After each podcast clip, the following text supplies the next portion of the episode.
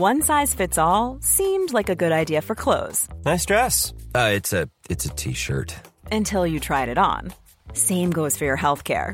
That's why United Healthcare offers a variety of flexible, budget friendly coverage for medical, vision, dental, and more. So, whether you're between jobs, coming off a parent's plan, or even missed open enrollment, you can find the plan that fits you best. Find out more about United Healthcare coverage at uh1.com. That's uh1.com. Hier ist der astrologische Podcast. Astropod. Herzlich willkommen zur 75. Folge mit Alexander von Schlieffen. Und John Ruhrmann. 75 ist ja ein echtes Jubiläum, finde ich. 75 ist viermal 25 und ist in der. Dreimal 25. Siehst du, ich hatte in Mathematik ähm, immer sehr schlechte Noten. Und daran merkt man das schon. Das ist ein falsches Vorstellungsvermögen, weshalb ich ja ganz froh bin, dass das Erdreich aufhört und der Tanz der Zahlen und die Dominanz der Zahl der Wahrnehmung von Vernetzungen weichen wird. Denn dann können auch Menschen, die der Zahl zumindest in ihrer numerischen, in ihrer linearen Bedeutung nicht so zugetan sind oder sagen wir mal nur in besonderen Situationen zugetan sind, mal ein bisschen atmen. Aber astrologisch gesehen ist 75 nicht so bedeutsam. Das ist ja wirklich das Spannende. Es gibt die quantitative und die qualitative Zahl. Ja, bin ich absolut dabei, ja. Mhm. Da bist du dabei. Und die, die, die Astrologie geht mit der Zahl qualitativ um, weil sie sagt, eine Zahl ist ein Inhalt, weil sie ein Bestandteil eines Zyklus ist. Und jede Phase eines Zyklus hat eine bestimmte Thematik, die sich individuell ausgestalten kann. Aber die Grundthematik ist dabei. Und das ist schon ein Inhalt. Und die rein quantitative Beschäftigung mit der Zahl verweist auf einen Inhalt außerhalb der Zahl, nämlich die Menge, aber nicht der Inhalt an sich. Diese Folge ist deswegen spannend, weil wir die zweite der drei wichtigsten Konstellationen des Jahres 2021 haben. Die ist aber nicht direkt am Beginn der Woche, weshalb wir mit dem anfangen wollen, womit die Woche beginnt. Bist du damit einverstanden, John? Ich bin damit absolut einverstanden. Hab noch ein bisschen über die Zahlen nachgedacht, warum, und du hast es ja auf den Punkt gebracht, die 5 ist eben die Hälfte von der 10. In unserer menschlichen Erdzeitalter-Wahrnehmung total wichtig. Die 75 drei Viertel von 100. Und das kommt uns dann von der Quantität total interessant vor. Und jetzt zur Qualität der Woche. Wie geht's denn los in der Woche? Die Woche beginnt mit einem Spannungsaspekt Aspekt zwischen der Sonne, also dem Lebenszentrum, dem Lebenskern und dem Neptun. Und da geht es mal wieder um die Frage der Täuschung. Täuschung. Täusche ich mich? Falle ich einer Illusion auf? Oder bin ich an der Grenze zu einer visionären Wahrnehmung? Das ist ja dieser Begriff, der auch gerne im 20. Jahrhundert gebraucht wurde, Genie und Wahnsinn oder Irrsinn und visionäre Kraft dass also der Visionär manchmal Dinge sieht, die die anderen Menschen noch nicht erfassen, begreifen oder verstehen oder empfinden können. Und dann wird er ja manchmal in seiner Zeit für verrückt erklärt. Dann sagen die Leute, das ist ein Verrückter, der sagt, oder die, der oder die sagt Blödsinn. Das ist übrigens wirklich ein immer wiederkehrendes Problem. Wir wollen jetzt das Ding mit dem Gendern da nicht reinbringen, aber dass wirklich ganz viele Grundbegriffe der Sprache männlich sind und dann immer man auf das der zurückgeht, der Mensch.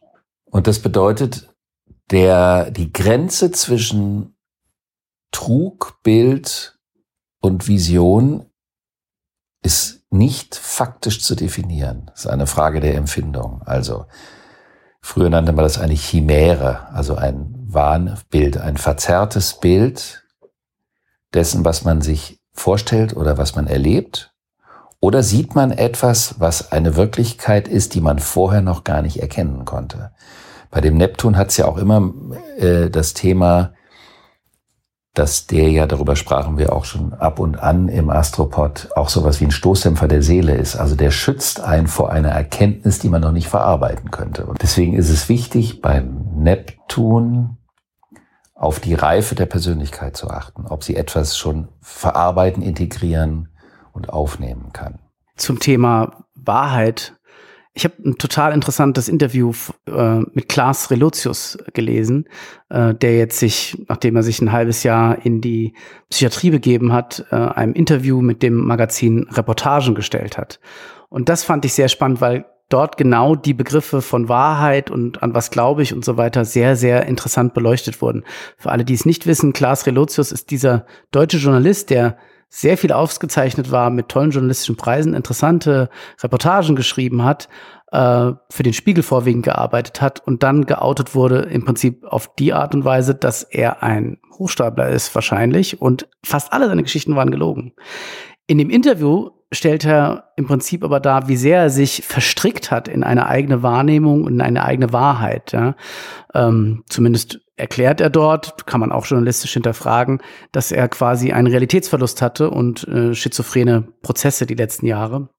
Hat auch unglaubliche Lügen verbreitet. Wir hatten es ja oft mit der Lüge in der letzten Zeit. Aber das Interessante, um jetzt auf den Punkt zu kommen, finde ich daran, dass ja die Öffentlichkeit es auch glauben wollte und auch genauso wollte. Und diese Anführungsstriche Einzeltäter stehen natürlich auch, finde ich, für den Wunsch der Allgemeinheit um sie herum gut unterhalten zu sein und gewisse Wahrheiten zu bekommen. Auch wenn die sich nicht wehren können, kriegen sie das dann auch. Ja. Und ich finde, da ist diese, diese gefährliche Verkettung zwischen Lüge, Wahrheit und was wollen wir eigentlich und wie funktionieren wir äh, mit der Art und Weise, wie uns Geschichten präsentiert werden. Genau, aber natürlich muss das jetzt unter dieser Konstellation, weil die ja nur eine Tageskonstellation ist, muss das nicht zu so ganz dramatischen Geschichten führen, aber man kann halt darauf achten, dass man auch zum Beispiel in einer Situation wie einem Tagtraum, das ist ja auch was Charmantes, kann man unter Umständen was erkennen, was man nicht greifen kann, wenn man das versucht, logisch kausal zu ergründen. Ich bin komplett bei dir. Das muss ich jetzt noch loswerden. Also ich äh, will auf keinen Fall die Verschwörungstheoretiker hier befeuern oder so. Mir ging es nur darum zu sagen, wir nehmen auch gern die Lügengeschichten mal, äh, aber nicht im Allgemeinen. Im Allgemeinen sind wir, glaube ich, alle an der Wahrheit interessiert, wie auch immer diese aussieht. Und es wäre auch ein schöner Tagtraum, wäre auch mal was Nettes, hast du recht. Ein schöner Tagtraum wäre definitiv was Nettes. Eine in der Funktion des Stoßdämpfers der Seele kann eine Lüge einen auch davor schützen, etwas sehen zu müssen, was man als unerträglich empfindet. Und das ist ja etwas, was auch in der Geschichte immer wieder stattgefunden hat oder womit totalitäre Systeme gearbeitet haben auf dieser Ebene. Aber wir beziehen uns auf den Tagtraum. Am gleichen Tag begegnen sich der Mond und die Venus im Zeichen Krebs. Das ist eine schöne Konstellation, eine zarte Konstellation. Und da geht's um die innere Berührbarkeit. Was berührt mich? Für was bin ich ansprechbar? Womit bin ich am tiefsten Punkt meiner Seele identifiziert? Und normalerweise besprechen wir die ganz schnellen Konstellationen des Mondes in dem Astropod eher nur, wenn es mit dem Sonne-Mond-Zyklus zusammenhängt. In diesem Fall stimuliert die Konstellation, aber die zwei Tage später stattfindende zweite Spannungsaspekt zwischen Saturn und Uranus. Das heißt also, das nach innen gehen und wahrnehmen, was ist mir wichtig, woran hänge ich, was inspiriert mich vom tiefsten Kern aus, ist eine Vorbereitung auf die zweite Phase des großen Epochenumbruchs, der ja eben schon relativ früh, im, direkt im Jahr 2021 Fahrt aufgenommen hat und das ganze Jahr über auch die Fahrt aufnehmen wird. Die Schattenseite am Krebs, das muss man leider sagen, ist natürlich auch, was in dem 20. Jahrhundert eine große Rolle spielte und womit wir gegenwärtig auch auf die unangenehmste Art und Weise wieder konfrontiert werden, der völkische Gedanke. Also die Überidentifikation mit dem Lokalen. Jetzt nicht im Sinne der Schönheit der Natur oder der Schönheit der wunderbaren Errungenschaften, seien sie jetzt äh, kultureller oder ähm, was die ganze Lebensart anbelangt, sondern die ausschließende Identifikation mit einer Gruppe, was man auch Rassismus nennen kann, kann auch seinen Ursprung in einer Überidentifikation haben. Insofern ist es auch ein guter Zeitpunkt, um sich darüber Gedanken zu machen, warum so viele Menschen in diesem Epochenübergang so rückwärtige oder so reduzierende, so ausschließende Empfindungsweisen kultivieren. Also abgrenzen, ausgrenzen, so eine falsche Vorstellung von völkischem Purismus, was ja letztendlich der Gesamtentwicklung der Menschheit oder der Evolution völlig im Wege steht, was ja auch insofern kein schöpferischer Gedanke ist oder kein schöpferisches Empfinden ist. Was mir dazu einfällt, ist, glaube ich, dass viele Menschen Sicherheit und Stabilität suchen und sich wünschen. Und manche kommen auf seltsame Ideen dabei, zum Beispiel durch das enorme Abgrenzen von anderen Menschen.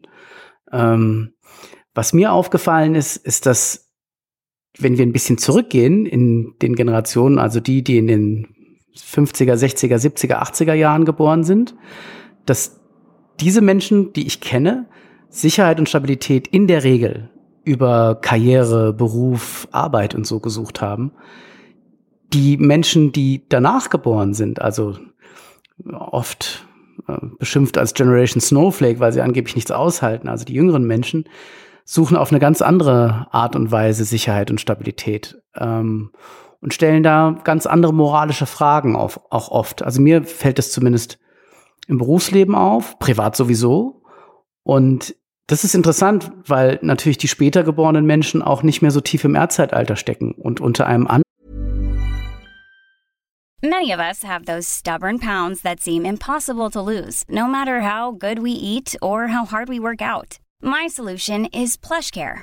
PlushCare is a leading telehealth provider with doctors who are there for you day and night to partner with you in your weight loss journey. They can prescribe FDA-approved weight loss medications like Wagovi and Zepbound for those who qualify. Plus, they accept most insurance plans. To get started, visit plushcare.com slash weight loss. That's plushcare.com slash weight loss.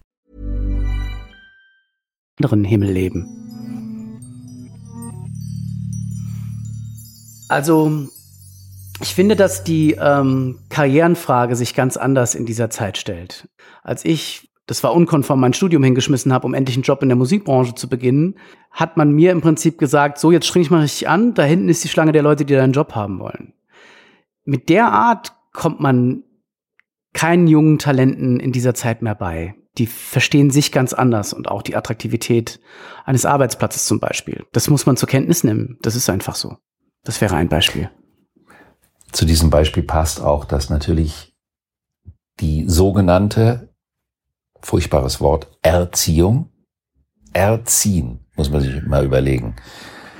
Man zieht die Kinder äh, in der Vergangenheit ja auch viel mit Druck ausüben, mit Strenge, mit strikten Regeln, mit Verboten, mit Strafen, ganz früher mit Schlägen und diesen ganzen Geschichten. Das heißt also, man ging davon aus, dass man erzieht, indem man draufschlägt, indem man einschüchtert, indem man Angst macht. Das war eben diese Zeit. Deswegen passt auch der Begriff Erziehung nicht mehr. Es ist die Begleitung eines jungen Geschöpfes in das Leben und die Förderung und die ist wichtig. Und man kann ja schauen, es gibt natürlich unterschiedliche Temperamente, aber mit dem Vertrauen zu arbeiten und zum Bestmöglichen zu stimulieren, kann mitunter zu größeren Leistungen führen. Also dieser Satz, der dir da gesagt wurde, mit der Schlange, an die du dich anstellen sollst, das ist ja ein typischer erdreich Demotivationssatz, an dem die Vorstellung hängt, wenn ich jetzt diesen Druck auf dich ausübe, dann wirst du gucken, ob du zu einem Bestmöglichen kommst oder nicht. Und darüber kann man sich halt Gedanken machen, ob man der Meinung ist, dass das zielführend ist. Und das führt uns zu der Hauptkonstellation der Woche. Nämlich dieser Übergang. Saturn in Spannung zu Uranus das zweite Mal in diesem Jahr, also schon relativ in der Mitte jetzt des Jahres 2021. Am 15. Juni machen die den zweiten Spannungsaspekt. Und dieser Aspekt wirkt lange nach. Es findet Ende des Jahres die dritte Version davon statt. Und normalerweise würde ein solcher Aspekt mehr oder weniger so lange in Anführungsstrichen seine Wirkung zeigen. Der wirkt ja nicht kausal, sondern es ist eine analoge, ein analoges Geschehen, anhand dessen man feststellen kann, um welche Themen es geht. Aber die Wirkung dieses Aspektes in diesem Jahr wird für die nächsten zwei Jahre andauern, weil es ein Epochenübergang ist. Normalerweise ist das nicht so. Das ist auch der Grund, warum, das ist etwas, was in der alltäglichen Horoskopdeutungspraxis auch ein Thema ist, dass man den Menschen sagen kann, die Umbrüche, die stattfinden, die haben Zeit. Man muss nicht innerhalb ein paar Monate wissen, wohin das neue oder wo, worin der neue Weg bestehen könnte. Saturn steht auf der einen Seite für die bestehenden Strukturen oder auch die alten, also natürlich auch verdammt viele aus dem Erdreich. Und Uranus steht für die Veränderung, aber auch die Wertesysteme, weil Uranus im Zeichen Stier sich befindet, die Wertesysteme, die alt sind und die man verlassen kann. Also werden Systeme und Strukturen auf ihre Umbaufähigkeit überprüft. Das ist ein wahnsinnig starker Aspekt. Das ist ein revolutionärer Aspekt. Und das ist etwas, was man ja auch in der Welt beobachten kann. Das ist wie so eine Art, so ein kleineres Erdbeben. Und das ist die eine Seite. Welches von den alten Strukturen kann überleben in der neuen Zeit, aber auch umgekehrt, wenn man bereits angefangen hat, neue Themen, neue Ideen, neue Netze, neue Visionen in die Welt zu bringen, die brauchen ja irgendwann auch eine Struktur. Nicht die gleiche wie im Erdreich, aber die müssen ja auch eine gewisse Substanz haben, um sich auf Dauer behaupten zu können. Ich glaube, Menschen brauchen positive Zukunftsversprechen, damit das funktionieren kann. Und was mir in dieser Zeit oft fehlt, vielleicht auch in einem selbst, ist immer wieder zu formulieren, wie würde es eigentlich laufen, wenn es ganz toll läuft und was müssten wir dafür machen, dass das funktioniert? Ich finde, es wird sehr viel mit Negativszenarien gearbeitet. Das heißt nicht, dass ich mich selbst betrügen oder selbst belügen will, aber ich finde, da haben wir oft eine falsche Herangehensweise. Ähm, in uns selbst, weil wir sind ja, wir als Menschen sind ja Gefahren- und Problemvermeider. Und dann auch mal Problemseher. Jeder kennt ja den Reichsbedenkenträger in der eigenen Firma oder Dinge, die einen am Boden halten. Die haben auch eine sinnvolle Funktion. Aber wenn wir nicht zumindest eine positive Vision von was entwickeln können, wird es besonders schwer, finde ich, und die Leute arbeiten gegen uns, nämlich immer mit einer negativen Vision. Und mir fehlen oft die positiven Sichtweisen, die mal erklären, wie geht es, was wird dann passieren und so weiter und so fort. Das ist aber ein tolles Thema, was du da aufgreifst, weil das ist ja gerade besonders wichtig, wenn man mit jungen Menschen arbeitet. Die brauchen absolut eine positive Vision, damit sie in ihre Gestaltungskraft kommen und damit sie die Motivation haben. Und natürlich, wenn man sich bestimmte Punkte in der Welt gerade nur faktisch anschaut, dann kann man den Eindruck gewinnen, oha, das sieht finster aus. Aber man sieht ja auch die ganzen anderen Bewegungen, die äh, konstruktiven, die innovativen Tendenzen, die den Wunsch nach Zusammenarbeit, den Wunsch nach Menschlichkeit, den Wunsch nach Kooperation. Und diese Reibung zwischen dem Neuen, was noch nicht ganz Fuß gefasst hat, und dem Alten, was sich die Knie aufreiben wird, die ist natürlich heftig. Also diese Konstellation zwischen Saturn und Uranus ist deswegen auch mit einer gewissen Härte, aber die kann man nutzen. Und man kann sie vor allen Dingen auch persönlich nutzen um sich vielleicht noch von ganz alten Verhaftungen, die einen daran hindern, den mutigen Sprung in das Neue zu machen, zu lösen. Also ich erlebe in meiner täglichen Horoskopdeutungsarbeit, dass viele Menschen jetzt im Moment an solche Punkte kommen, wo sie nochmal was Altes sich anschauen, was sie vielleicht bis zu einem bestimmten Punkt noch nicht überarbeiten konnten und jetzt der, die Möglichkeit aber gegeben ist. Und dann denkt man manchmal, ich weiß aber gar nicht, wohin der Weg geht. Werde ich jetzt verrückt? Nein, darum geht es nicht. Ein solcher Epochenübergang, der dauert eben Jahre. Das wird ein paar Jahre dauern, bis das so richtig sichtbar ist, was das mit dem Luftreich so auf sich haben könnte oder meint. Und bis dahin wird es auch viele Ungewissheiten geben und da ist es eben wichtig, dass der Blick trotzdem, wie du das ja auch eben äh, zumindest mein Verständnis nach so gemeint hast, dass man da auch mit einer positiven Vision dran geht. Ich habe einen schönen Begriff gehört, und zwar Enkelfähigkeit. Also alles, was wir machen und denken, sei das jetzt im Beruf oder in der Art und Weise, wie wir auf die Welt wirken, sollte enkelfähig sein. Das finde ich irgendwie ganz schön. Das ist ein schöner neuer Begriff. Und naja, vielleicht hört man ihn öfters in der Zukunft. Das gefällt mir. Das finde ich richtig gut. Ich habe das noch nie gehört, muss ich äh, äh, gestehen.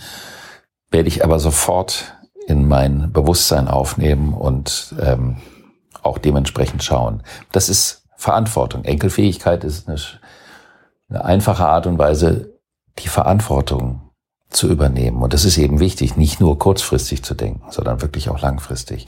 Und dieser Aspekt bringt so ein bisschen Tumult rein und vor dem braucht man aber keine Angst zu haben. Der ist, der ist notwendig an der Stelle. Da, wo Tumult ist, ist er notwendig, damit Klarheit geschafft werden kann, damit die letzten alten Brocken aus dem Weg geräumt werden. Und die legen sich fettleibig da gerade hin, die alten Brocken. Weil die wollen das Feld nicht räumen.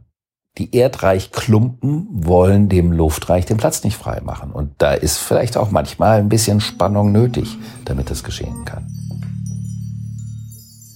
Und dieser Aspekt wird jetzt bis, er wirkt das ganze Jahr, aber er ist, hat jetzt eben wieder so einen kleinen Höhepunkt. Das heißt also, die Dinge werden akuter und das birgt eine wahnsinnige Chance. Und dafür, für das Ergreifen dieser Chancen wollen wir unseren Hörerinnen und Hörern Mut machen und Freude an den kleineren und größeren Tänzen mit dem noch Unbekannten. Ein Feedback haben wir noch. Das ist jetzt ganz kurz. Und zwar mit Absicht, das fand ich einfach charmant heute. Ein Feedback über die Freude, was in dem Podcast geschieht. Und der letzte Satz. Ihr Podcast ist übrigens nicht nur bei mir beliebt. Meine Jungs hören ihn super gerne zum Einschlafen. Pünktchen, Pünktchen, Pünktchen. Nehmen Sie es nicht persönlich. Das finde ich sehr charmant. Von Nina aus Hamburg. Vielen Dank dafür. Gute Nacht.